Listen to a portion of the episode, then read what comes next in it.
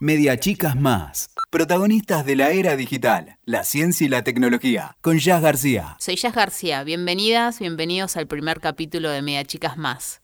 Este podcast tiene el objetivo de incentivar, promover y visibilizar a mujeres en la era digital. Mujeres en la ciencia, en la tecnología, grandes mujeres con grandes historias. En este primer capítulo tengo el lujo eh, de compartir un momento con Laura Morilino. Laura es de Lanús, estudió ingeniería en sistemas en la UTN, carrera que no finalizó, trabajó en diversas estructuras, como en empresas, gobierno, como desarrolladora full stack, hasta que un día una decisión clave le cambió el rumbo completamente. Hoy de Lanús a Londres con un nuevo rol como developer advocate, un rol que sería como un defensor del desarrollador, de la comunidad en torno a lo que es el desarrollo técnico en una de las empresas más importantes que tiene a nivel global la tecnología que es Samsung. Lau, te pregunto, ¿lo que estás viviendo hoy es algo que imaginaste vivir cuando trabajabas tal vez, ¿por qué no?, de una forma más rutinaria en Argentina, o simplemente se dio? Hola Jazz, ¿qué tal? Creo que en el fondo sabía que mi rumbo era otro. Eh, todas las decisiones que fui tomando eran, fueron resultados de curiosidad, de ver qué hay del otro lado. Y bueno, y de tal forma siempre me gustó mi carrera, pero siempre había, bueno, ¿qué hay del otro lado? ¿Qué, ¿De qué otra forma se puede trabajar? Y cuando yo definitivamente descubrí que lo mío no es la rutina o, las formas de trabajar clásicas, tomé la decisión de, bueno, de buscar cuál, cuál era el próximo paso en mi carrera. ¿Cómo, se, ¿Cómo fue esa, esa decisión que, como bien decís, tomaste en algún momento clave de tu vida? Porque, bueno, cuando tomo una decisión es hay una raíz, no es solamente de un momento para el otro, algo que entiendo que tal vez vos ya venías maquinando, venías pensando eh, en torno a tu carrera, porque no es que cambiaste, no es que eras cocinera y ahora sos desarrolladora eh, full stack o, sos o estás en ese otro rol en la tecnología, por lo menos en este caso no es así. Hay un giro interesante en tu carrera, la seguís, digamos, de tu carrera desde otro lugar. ¿Qué fue hace tres años atrás, cuando estabas en Buenos Aires, vuelvo en, una, en un trabajo tal vez más rutinario, eh, más estructurado, ¿por qué no? a convertirte hoy, digamos, en, una referente en torno a lo que es la tecnología y que trabaja de una forma que nos vas a contar un poco más, más qué significa ser también trabajar eh, en una estructura más de freelance. Pero ¿qué, ¿qué, fue lo que te motivó a hacer ese cambio y que tal vez muchas de, de las mujeres y por qué no los hombres que nos están escuchando puedan entender un poco mejor? Fueron dos cosas principales. La primera, eh, mi background es eh, developer, soy programadora. Casi siempre trabajé en grandes empresas y demás, pero siempre había eh, una carrera paralela en cuanto a la enseñanza. Estuve, uno de mis primeros trabajos fue enseñar eh, herramientas de Office. Después empecé a involucrarme en otros proyectos que tienen que ver con educación, también enseñando programación. Y al mismo tiempo me empecé a involucrar un montón en la comunidad, haciendo actividades de forma paralela, llevando charlas a universidades, organizando eventos y demás. Descubrí que esa parte me gustaba muchísimo y también al mismo tiempo fue la posibilidad de, eh, empecé a viajar, empecé a ver que había otro, otro tipo de, de realidades, que había, que realmente existía personas que podían trabajar de manera remota al 100%, de que hay otras formas de trabajo y empezó a instalarse conmigo esa idea de por qué no, por qué no, no empezar a hacerlo y más porque mi personalidad tiene que ver mucho con esa forma de trabajar. Y después fue una, fueron una serie de eventos que desembocaron a que, bueno, el próximo paso es eh, renunciar a mi trabajo de oficina Em, acá en Buenos Aires. Acá en Buenos Aires, sí. Tenía un trabajo, para, para los que están escuchando, tenía un trabajo de oficina en el gobierno, cumplir horarios, etcétera pero cada vez yo miraba a través de la ventana eh, diciendo, bueno, hoy es un día soleado porque estoy acá. Eh, aunque siempre me gustó mi trabajo, ¿no? Como programadora y todo lo relacionado con la tecnología. Surgió un viaje que era para un evento de, de tecnología, uno de los, de los eventos más grandes en la comunidad de Google que se llama el Google I.O., al mismo tiempo que yo ya tenía pasajes para Estados Unidos y era muy cercana la fecha de este evento y relativamente gracias al trabajo que veníamos haciendo con la comunidad, de llevar charlas a universidades, de acercar tecnología a diferentes personas, tuve una beca la cual me permitía ir a ese evento y la entrada en general en pues, Los Ángeles, ¿no? en, en San Francisco, San Francisco. en California. Mountain View más exacto. Y en general el- la entrada cuesta alrededor de 1.500 dólares.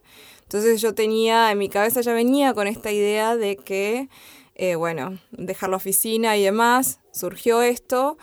Y si bien en ese momento decidí escuchar un poco mi intuición y sin mucho plan, para que sepan que no es que tenía demasiado plan estructurado o ver qué vamos a hacer. Es un- Estaba en Los Ángeles y ahí dije, bueno, eh, muchas gracias, pero no vuelvo más. Y ahí me, me, me aventuré un poco a empezar a trabajar. fue la como gran freelance. decisión La también, gran ¿no? decisión, sí. El cambio que, que Sí, el generó. cambio eh, no era la primera vez que hab- había ido a Estados Unidos. Esto también tuvo mucho que ver en otro viaje que hice en Nueva York que me gustó muchísimo y que yo sentía como la necesidad de volver a, a esos lugares para ver qué tal, para ver qué, oportunidades hay en tecnología y demás. Y bueno, una vez que renuncié, seguí por Los Ángeles, San Francisco, fui a este evento y desde ahí me fui a Nueva York y empecé una vida de casi tres años de nómada digital, que significa que trabajé de manera remota como, como freelance, en, en- en primera parte como programadora y después haciendo un poco de consultoría.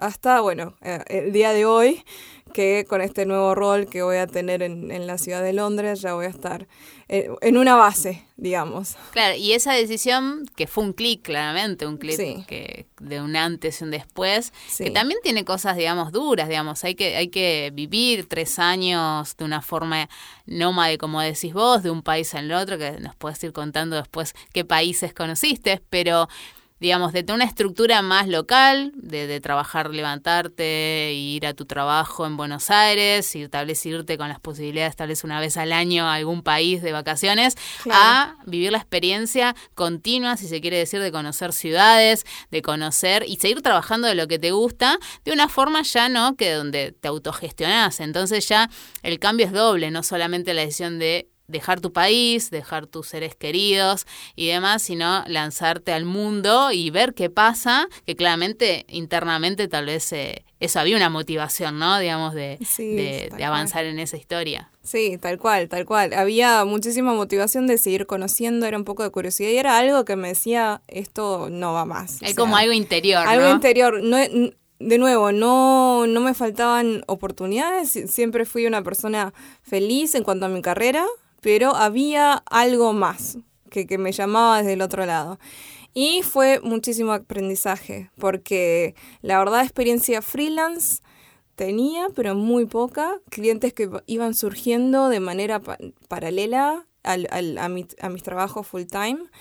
Y bueno, había un aprendizaje desde, no solamente, no es que yo, por ejemplo, iba y me quedaba en Estados Unidos y empezaba a hacer base y empezaba a hacer clientes desde ahí y empezaba a armar mi rutina, ¿no? Había un mes, por ejemplo, que y tenía que hacer cuatro ciudades, entonces tenía que ligar entre, eh, bueno, organizar a los clientes, viajar, eh, estabilidad emocional. Claro. eh, hacer amigos, Hacer tener una vida social, exacto, en cada exacto. ciudad con su, con su, digamos, Exacto. ecosistema o, Exacto. o- o di- o di- o diversas Exacto. eh, costumbres, ¿no? Sí, a- a mí de todas formas, est- estos tres años fueron viajes que yo lo relaciono con una búsqueda de personal, personal de, de cuál iba a ser mi próximo lugar. Y también, eh, de nuevo, volviendo al tema de las comunidades, que para mí es clave en, en mi Cuando carrera. hablamos de comunidades, ahí te, te interrumpo porque creo que tal vez eh, quien nos escucha, Sí. y ojalá que sean muchas y muchos, eh, tal vez no, no entienden el concepto en torno a la tecnología y la importancia que es la comunidad que bueno, yo también tengo mi paso en, en- lo que es comunidad en torno a la tecnología. Eh, ¿Querés contarnos un poco más qué significa ser parte de una comunidad para alguien que está en tecnología dice, a ver, hay una posibilidad tal vez ahí. Sí, para mí, de nuevo, repito, la comunidad para mí fue casi el 100% de mi carrera. Primero es juntarte con gente que tenga los mismos intereses que vos, acercar lo que vos aprendés a otras personas.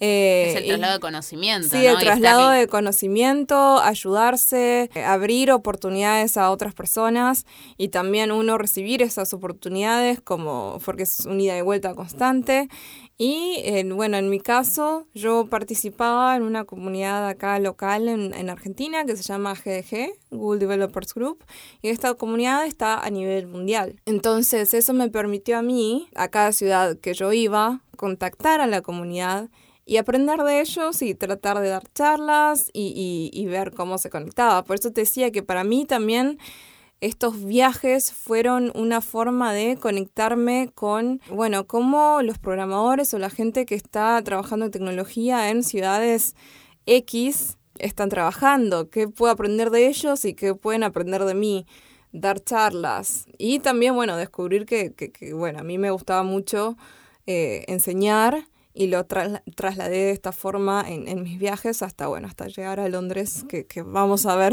qué me espera en el próximo paso. Y algo que vos recién comentabas, ¿no? En este se quiere decir viaje o gran viaje estos tres años, tuviste que aprender, me imagino, un montón de cosas, porque de, trabajar en relación de dependencia o lo más cercano a relación de dependencia, con una estabilidad a autogestionarte, aprender tal vez cuestiones más de cómo cobrar tal vez siendo freelance y demás. Em, eso, digamos, ayudó a la comunidad, ayudaron eh, eso de ese flujo de contactos que uno va haciendo en torno a la comunidad, cómo, cómo son esos momentos donde decís, bueno, no estoy tal vez tan sola. No, no, tal cual. Y de hecho es uno de, mis soportes en, en, durante este tiempo, porque como te comentaba, a veces terminaba el día y quizás eh, mi, mi único contacto con, con, alguien o algo fue eh, mediante, mediante la tecnología o alguien que está lejos. Pero sin embargo, cada vez que necesitaba algo, necesitaba alguna referencia de algo, eh, la comunidad estaba al tanto de mi camino y bueno, aprendíamos eh, e, entre todos, ¿no? Y con respecto al freelance, sí, eso fue uno de mis mayores aprendizajes. 100%. Y hay un montón de temas con respecto a esto que, que la verdad agradezco mucho el aprendizaje. Y creo que para las mujeres más que nada que nos están escuchando, em, hay muchos temas que tratar. Uno, yo también traté de, de, emprender, estuve como freelance. Hay un montón de, de, tabúes y cosas en cuestión de cuál es tu valor, cómo, cómo negociar, cómo hablar con el cliente. La tres, cuando, cuando nos juntamos en, en este viaje relámpago que estás por acá por Buenos Aires, contabas algo muy interesante como un caso de de cómo valorabas tu, digamos, tu hora de trabajo y cuando te enteraste el valor real. Eh, y eso nos pasa mucho tal vez a, las mujeres, que, es algo que tenemos que empezar a afrontar y, estos casos como el tuyo y que, podemos compartir a través de, de Media Chicas Más es, es interesante porque decís, bueno, para tal vez es, es valorizarse, es entender más al mercado y ponerse y ser fuerte, que uno tiene un valor y que justamente de otra forma también eh, nos alejamos de, la realidad de los valores porque tal vez nos sentimos eh, minimizadas o demás. Entonces ahí, la otra vez me contabas de un caso de, que, cuando estabas creo de, en Nueva York. Sí, sí, de hecho eh, me siento súper identificada y fue una de las cosas que, que más tuve que trabajar. Eh, cuando yo recién llegaba en la primera parte de mi viaje en Estados Unidos, después de Los Ángeles y de este evento que yo les comento, eh, llegué a Nueva York, recordemos, una de las ciudades más caras del mundo. Y si bien a mí me encanta, eh, entre tanta distracción, en un momento dije, bueno, es momento de hacer clientes y demás. Contacté a una persona que estaba interesada en trabajar conmigo y me preguntó, bueno, ¿cuánto, cuánto es, cuánto facturas la hora? Y en ese momento yo, al no tener idea, y mismo también querer trabajar ya porque había que comprar comida, eh, dije 12 dólares. Para los que estén en sus casas, un programador en Nueva York, mínimo entre 80 y 90 dólares ahí es cuando te enteraste del valor real, después, claro, de navegar y... Claro, claro, esta persona se, me miró con una cara un poco tanto desconfiada, porque, claro, te, tiene sentido también, porque son precios muy baratos, incluso hasta en Buenos Aires es, es un precio bastante barato. pero había varios factores de que no, primero no estaba tan al tanto del mercado, en segundo lugar, quizás, por ejemplo, mi factor hora en Buenos Aires era 25. Yo creo que igual de todas formas hubiese bajado el precio con tal de tener ese cliente. Y ese no, esa no es la forma. Después lo descubrí, ¿no? Y hubo un cambio y mucha, mucha formación en cuanto a eso. Pero estas cosas, aprender a negociar, aprender a hablar con el cliente, estar al tanto de saber cuál es el valor en el mercado y estar al tanto de que lo que uno hace es valorable y que puede ayudar a ciertas personas y que no tiene nada de malo recibir dinero a cambio, eh, es algo que no solamente yo me vi reflejada, que sino también otra de las comunidades con las que yo me traté de apoyar un montón es, eh, son las mujeres emprendedoras. Entonces ahí encontré que esto se repetía muchísimo.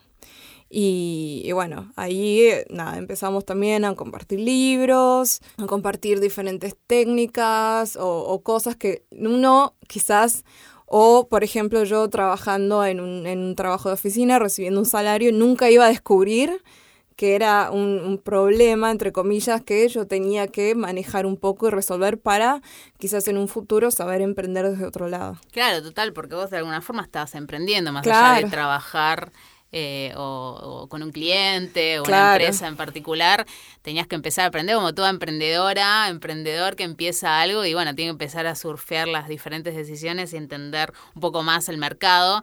Eh, y algo que vos también decís que está, que es buenísimo, que es cómo nos apoyamos entre emprendedoras, ¿no? Porque ahí vos pudiste también decir, bueno, empezar a consultar y no quedarse con eso de, bueno, yo entiendo que es este valor y bueno, por tener solo el contacto, tener solo el cliente, empezar a entender cuáles, cuáles son los números reales y algo que también lo hablamos mucho, que es el valorizar, digamos, el trabajo de cada una, que a veces uno piensa, eh, bueno, por obtener algo o, bueno, un cliente además, tal vez no, no está valorizando realmente el tiempo que le dedica y la experiencia que adquirió, digamos, en el tiempo. Entonces ahí, que es una de las grandes brechas que tenemos no solo en tecnología, sino a nivel global en todo lo que tiene que ver el mercado, es claramente la salarial. Entonces ahí ese es un punto clave que tenemos que trabajar también las mujeres, ¿no? Tal cual. Y de hecho, otra de las cosas, si, si los que nos están escuchando les gustaría emprender, es el, el amigarse con el concepto de vender, que cuando estamos vendiendo ofrecemos un servicio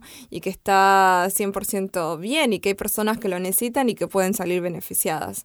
Ah, pasa mucho que con este tema de un negociar o de sentirse culpable al querer vender un servicio que uno lo hace bien, eh, entre las mujeres pasa mucho. Así que es un tema que también hay que hay que tener en cuenta a la hora, a la hora de ser freelance o, emprender en general. Un consejo que, desde tu experiencia, de tu expertise, de este camino vorágil, ¿no? Que, que fuiste caminando o viajando, se quiere decir, en estos tres años de ciudad en ciudad, que estuviste en varios continentes, eh, conociendo gente en esto, ¿no? De las emociones, de a veces sentirse solo, ¿por qué no? A veces sentirse muy acompañado, porque claramente a veces uno está con, con muchas amigas. Si alguien está pensando en eso de lanzarse, yo cada vez más y más y más conozco a mujeres que tienen ganas de viajar, que tienen ganas de cambiar su trabajo, o son emprendedoras, pero también quieren lanzarse al mundo, decir, bueno, voy a, ¿por qué no voy a intentar viajar a un país y lanzar suerte? ¿Cuál es tu consejo que, que motive, que diga, a ver, sí, creo que lo puedes hacer, digamos, eh, que es algo que vos que hayas aprendido, ¿no? En ese, en ese entorno de, viaje y, llena de experiencias. Sí, uno de, los mejores consejos que les puedo dar es que eh, el hogar termina siendo uno mismo y hay que cuidarlo un montón. Eh, yo aprendí diferentes cosas que a mí me sirvieron como para mantener esta estabilidad, aunque esté cambiando de, ciudad cada dos por tres, o aunque, aunque a veces sí extrañe y, puedan pasar estas cosas es para estar estable uno mismo, bueno, tener en claro cuáles son los objetivos, ¿sí? O y tener tiempo de silencio. ¿A qué me refiero con tiempo de silencio? Hay momentos que no tenemos en claro cuál es el siguiente objetivo, como a mí me pasó. O sea, yo empecé como freelance, sabía que estaba buscando cuál era mi próximo destino o algo así. Pero empecé a cargarme de trabajo y al cargarme de trabajo no dejaba espacios para que cosas nuevas o lo que, lo que pueda llegar a venir entre mi vida.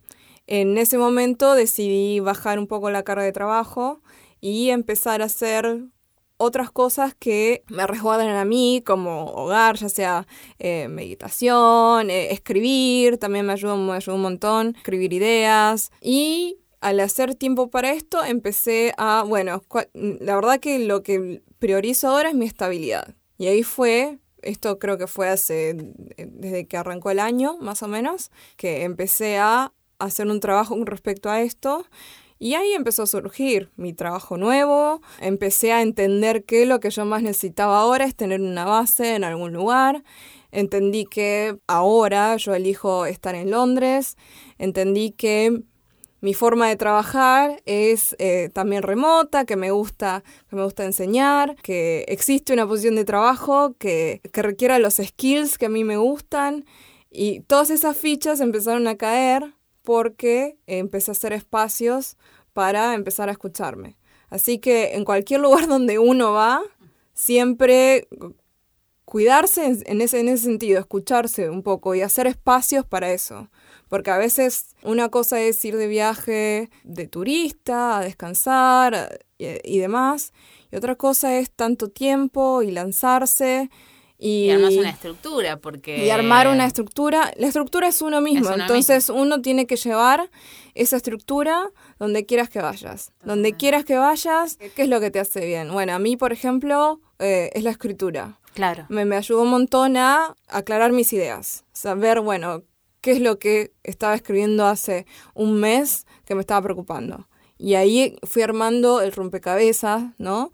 De, ok, la verdad que lo que yo más necesito ahora es la estabilidad. En algún momento seguiré emprendiendo, haciendo otras cosas, tengo un montón de ideas, pero es hora de ordenarlo. De ordenar todo lo que te pasó, que no es poco en estos tres años. Muchas ideas. Sí. totalmente. Vamos a aprovecharte también que, que trabajas mucho en tecnología y ahora vas a ser, ser un poco más divulgadora de lo que sos. exacto crees que son las tendencias? Ya entendemos que, bueno, inteligencia artificial, el mundo de machine learning y demás está muy fuerte y cada vez más todo lo que es datos. ¿Qué crees que es lo que se viene, eh, que tenemos que estar atentas a la hora de emprender, de por qué no trabajar en tecnología o en ciencia, decir, bueno, me voy a acordar un poquito de lo que hago y voy a aprender alguna tecnología Danos algunos tips que, consideras que tenemos que estar atentas como para hacer esa diferencia que también está bueno eh, y poder empezar a, trabajar en esas tecnologías. Sí, una de las cosas que yo recomendaría empezar a investigar y que viene muy fuerte y creo que va a ser una tendencia en los próximos años es, son las tecnologías de voz.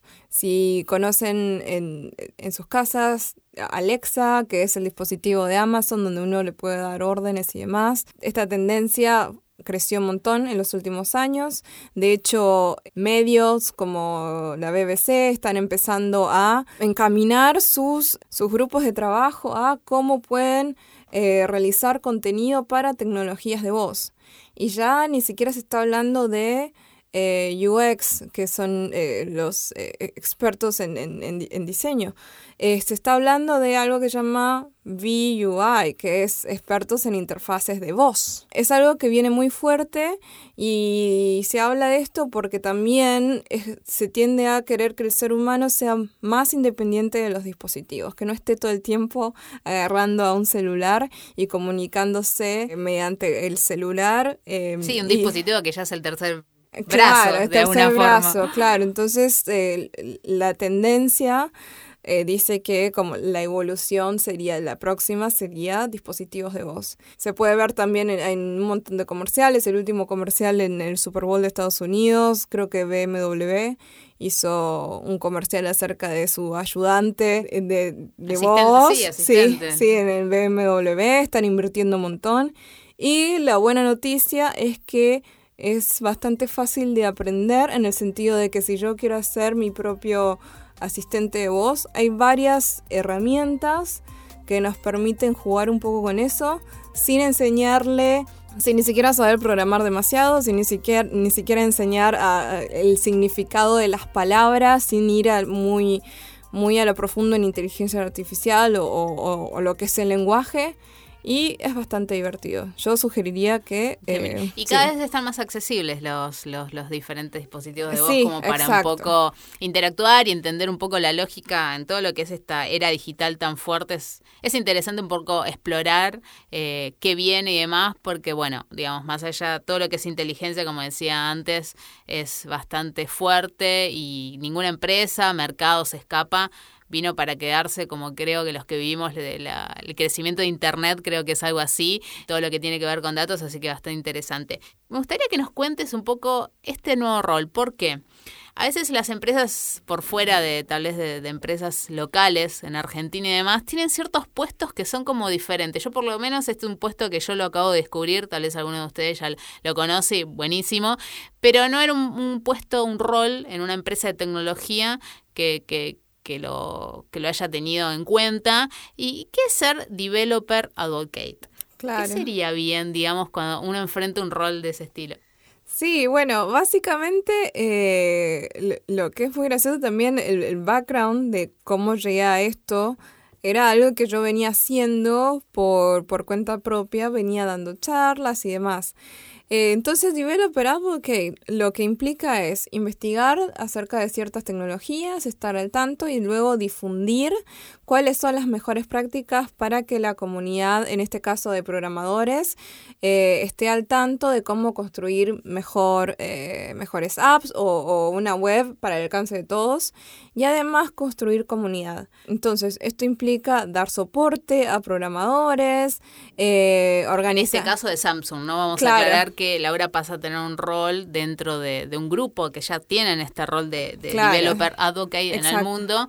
Eh, por eso ahora vas a tener base en, Londres y va a estar trabajando desde Samsung a nivel global, así que vas a estar viajando aún más. y vas a seguir un poco esto mismo, ¿no? Esta construcción que viniste haciendo desde hace un tiempo, pero ahora con un trabajo. Encima te pagan, que, está buenísimo porque es lo que te gusta también. Sí, es genial. Eh, por eso comentaba que todo este background que yo hice por motus propio de ir a diferentes ciudades, eh, incluso ciudades que en mi vida había imaginado ir y dar una charla porque empecé a entender que me gustaba. Bueno, ahora eso, eso va a ser mi trabajo, pero un poco más específico a tecnologías en especial web, VR, todo lo que tiene que ver con Samsung y acercar las mejores prácticas a diferentes comunidades en el mundo. O sea, investigar y después, bueno, compartir el conocimiento en diferentes lugares del mundo dando charlas y demás. Muy bueno.